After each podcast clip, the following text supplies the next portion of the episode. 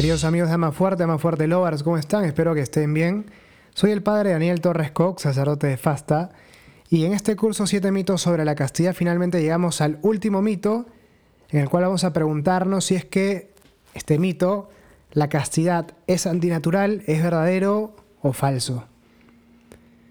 Bien, para empezar, pareciera que vivir la castidad, o que para vivir la castidad uno tuviera que violentarse interiormente.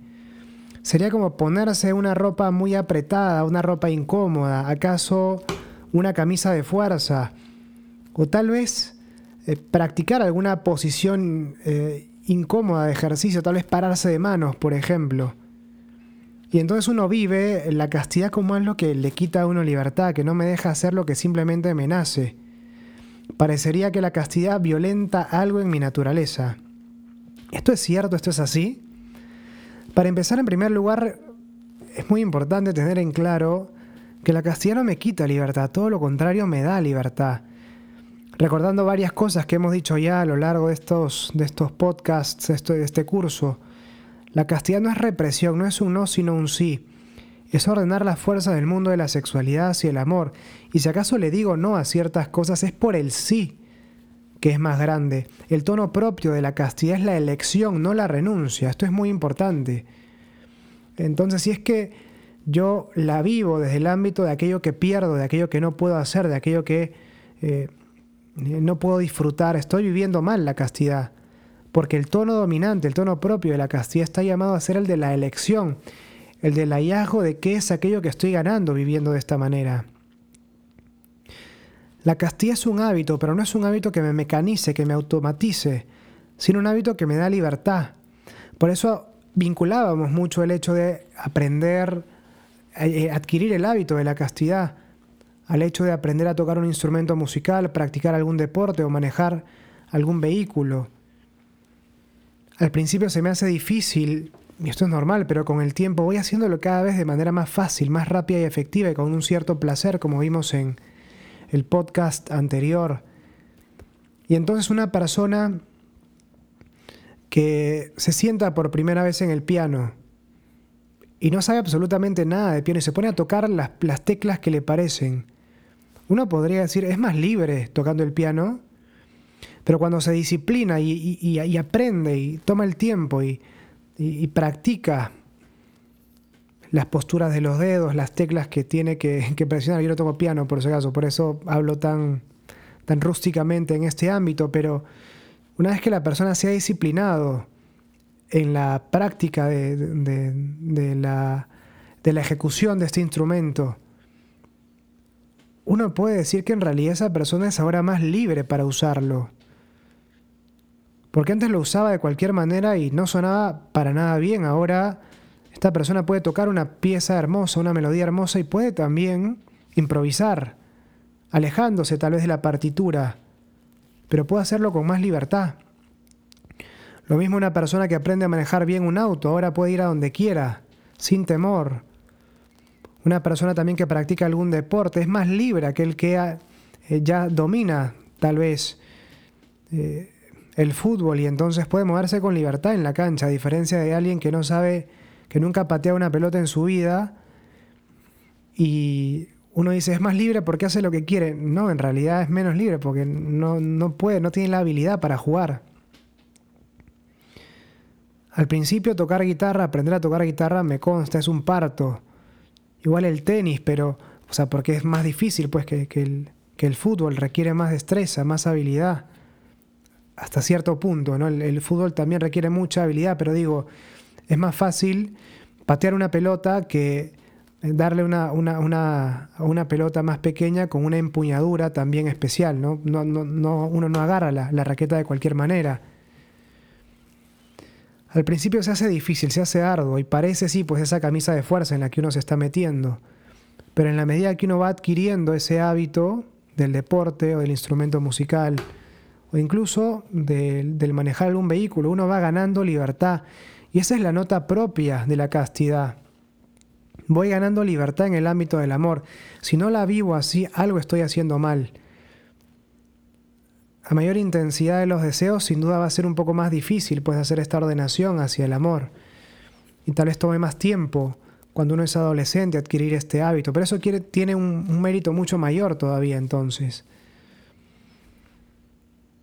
Pero lo importante es esto, ¿no? Yo aspiro a adquirir este hábito que no me quita libertad, todo lo contrario, hace que en mí eh, los actos de ordenar las fuerzas del mundo de la sexualidad y el amor, la forma como miro, la forma como toco, la forma como beso, la forma como acaricio, la forma como hablo, la forma como comento mensajes en Instagram, no sé.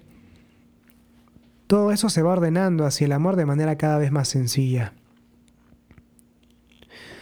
Primer lugar eso. Entonces, segundo lugar, hablemos de la castidad como virtud. Ya hemos hablado antes de la castidad como hábito y hemos adelantado algunas cuestiones relativas también a la virtud. Todos los hábitos cualifican mi naturaleza, pero la pueden cualificar para bien o para mal. Pueden perfeccionarla o pueden quitarle perfección, pueden perjudicarla de manera estable.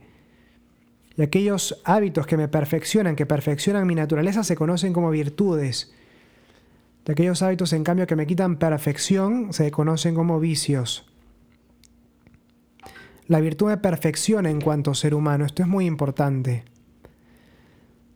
Y este término, virtud, es, es un término que se usa muchas veces para hablar de algo que es excelso, de algo que es muy bueno, de lo mejor en un determinado ámbito. Un jugador eh, de fútbol virtuoso es un gran jugador. Messi es virtuoso en el fútbol. También Cristiano Ronaldo un músico virtuoso es el mejor en su ámbito, es, gente que la rompe, que, que, sabe hacer las cosas muy bien. Y también la castidad como virtud. Alguien que es casto es alguien virtuoso en el ámbito del amor, la rompo en el amor. El mejor amante es el casto, la persona casta, porque es la que puede realmente encauzar mejor las fuerzas de la sexualidad hacia el amor la castidad me, ayuda a ser la mejor versión de mí mismo en el ámbito del amor. Actualiza todas las potencialidades de mi naturaleza, no va contra ella, puesto que lo más natural en mí es el amor, he sido hecho para amar, y la castidad en cuanto a virtud me ayuda a ser la mejor versión de mí mismo en orden a poder amar cada vez mejor, cada vez más y mejor. Soy virtuoso en el ámbito del amor cuando vivo la castidad, esto es muy importante. Ahora, en cuanto a virtud, y este es el tercer punto que quería conversar brevemente con ustedes, no se agote en una mera repetición de actos. Esto es muy importante porque a veces uno piensa que la castidad tiene, por ejemplo, el tono de una renuncia, de una huida al placer. Pero el marinero virtuoso no es el que siempre huye de las tormentas. Hay tormentas que puede encarar y sabe que puede atravesar, y hay tormentas que él sabe que tiene que evitar. Tal vez una tormenta que eh, él encara de manera frontal, deja el barco un poco debilitado, entonces al regresar por el mismo lugar, si bien se trata de la misma tormenta, como el barco está más débil, tiene que evitarla ahora. Lo mismo un futbolista, él no es virtuoso, Messi no es virtuoso porque haga siempre la misma jugada, es virtuoso porque improvisa, porque sorprende. Lo mismo un pianista, un guitarrista, un baterista virtuoso. No digo que un baterista es virtuoso porque toque siempre la misma melodía, el, ritmo ese de, cuatro tiempos que se usa en rock, sino porque cuando le toca puede improvisar, puede salirse del libreto, puede hacer unos remates que nadie había pensado, puede incorporar rudimentos en, esa pieza que está tocando y, y eso es lo que lo hace un baterista virtuoso. No hace siempre lo mismo, al contrario improvisa, se mueve con libertad en ese ámbito. Y eso ocurre también con la castidad. La castidad no implica repetir, repetir siempre la misma acción. Es una acción general, amplia, ordenar las fuerzas de la sexualidad, del mundo de la sexualidad hacia el amor, sí. Pero esa ordenación adquiere notas distintas según distintas circunstancias.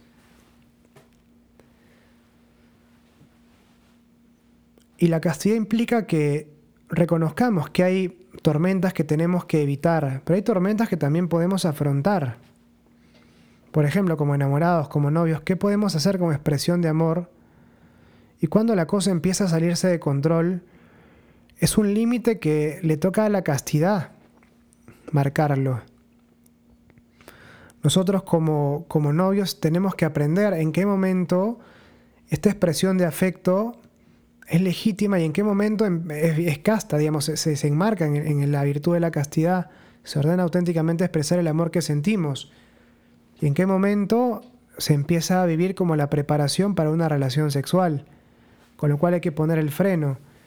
Pero ese punto medio depende de muchas circunstancias, como vimos en el podcast anterior. No puedo yo establecerlo en abstracto, lo establezco en la cancha de juego donde me toca improvisar. Y la improvisación implica una adaptación a las circunstancias. Tal vez un beso en una circunstancia es, está bueno, está bien. Y en otra circunstancia me puede llevar a perder el control con más facilidad. El mismo beso, ojo. La misma caricia, tal vez. Y uno tiene que aprender como parte de la virtud de la castidad, a navegar también las aguas turbulentas, porque esa, esa castidad también en, los momentos eh, eh, dificultosos, ¿no? Me ayuda también a vivir la castidad en el matrimonio, donde se abre el ámbito de la intimidad sexual, con lo cual hay un acceso mayor al placer y, esa tolerancia tal vez que yo aprendí o que aprendimos juntos en el, digo, tolerar ciertas situaciones sin perder el control nos ayuda también a mantener un cierto control en el matrimonio. No es que todo vale en el matrimonio, sino que ese control que aprendimos a tener en el noviazgo, incluso también en, ciertas situaciones que podrían ser eh, difíciles, complicadas, nos ayuda a mantener ese control cuando se abre la puerta de las relaciones sexuales en, en la, en, en el matrimonio. Ese autodominio es fundamental, por ejemplo, cuando usamos métodos naturales, que sabemos que en este momento no podemos tener relaciones sexuales, pero tal vez ambos tenemos ganas de hacerlo y vamos a dormir en la misma cama. Y no queremos que, tener un hijo en este momento, no, no queremos abrir la posibilidad, tal vez porque ya tenemos eh, varios, porque este no es el momento, porque todavía no, quién sabe. Pero sabemos que hoy no podemos tener intimidad Ambos tenemos ganas de hacerlo, pero sabemos que no lo vamos a hacer. Pero dormimos en la misma cama. Qué difícil debe ser eso para una pareja. Bueno, ese autodominio que uno adquiere también en cierta turbulencia en el noviazgo lo ayuda a uno a mantenerse también en esos momentos viviendo la castidad en el matrimonio. Esto implicará obviamente reconocer con honestidad cuáles son mis límites y si hay tormentas que simplemente no puedo encarar, tengo que reconocerlo, ¿no? Situaciones que me superan, mejor no, acercarse a ellas, no exponerse a ellas, por, por más que me gustaría hacerlo, pero esa medida depende de cada uno y esa medida es la que establece también la castidad, según cada persona y según cada circunstancia también. Todo esto es parte de aprender a ser virtuoso en el ámbito del amor y todo esto es parte de lo que uno adquiere viviendo la castidad. Esto es fundamental. La castidad entonces es antinatural, mito completamente falso, todo lo contrario. Potencia mi naturaleza, la vigoriza en orden a poder amar cada vez más y mejor. Bueno, queridos amigos, espero que este pequeño curso les haya gustado. Saben que lo tienen también en YouTube en una forma un poco más reducida, videos un poco más cortos. Acá en los podcasts nos hemos tratado de explayar un poquito más.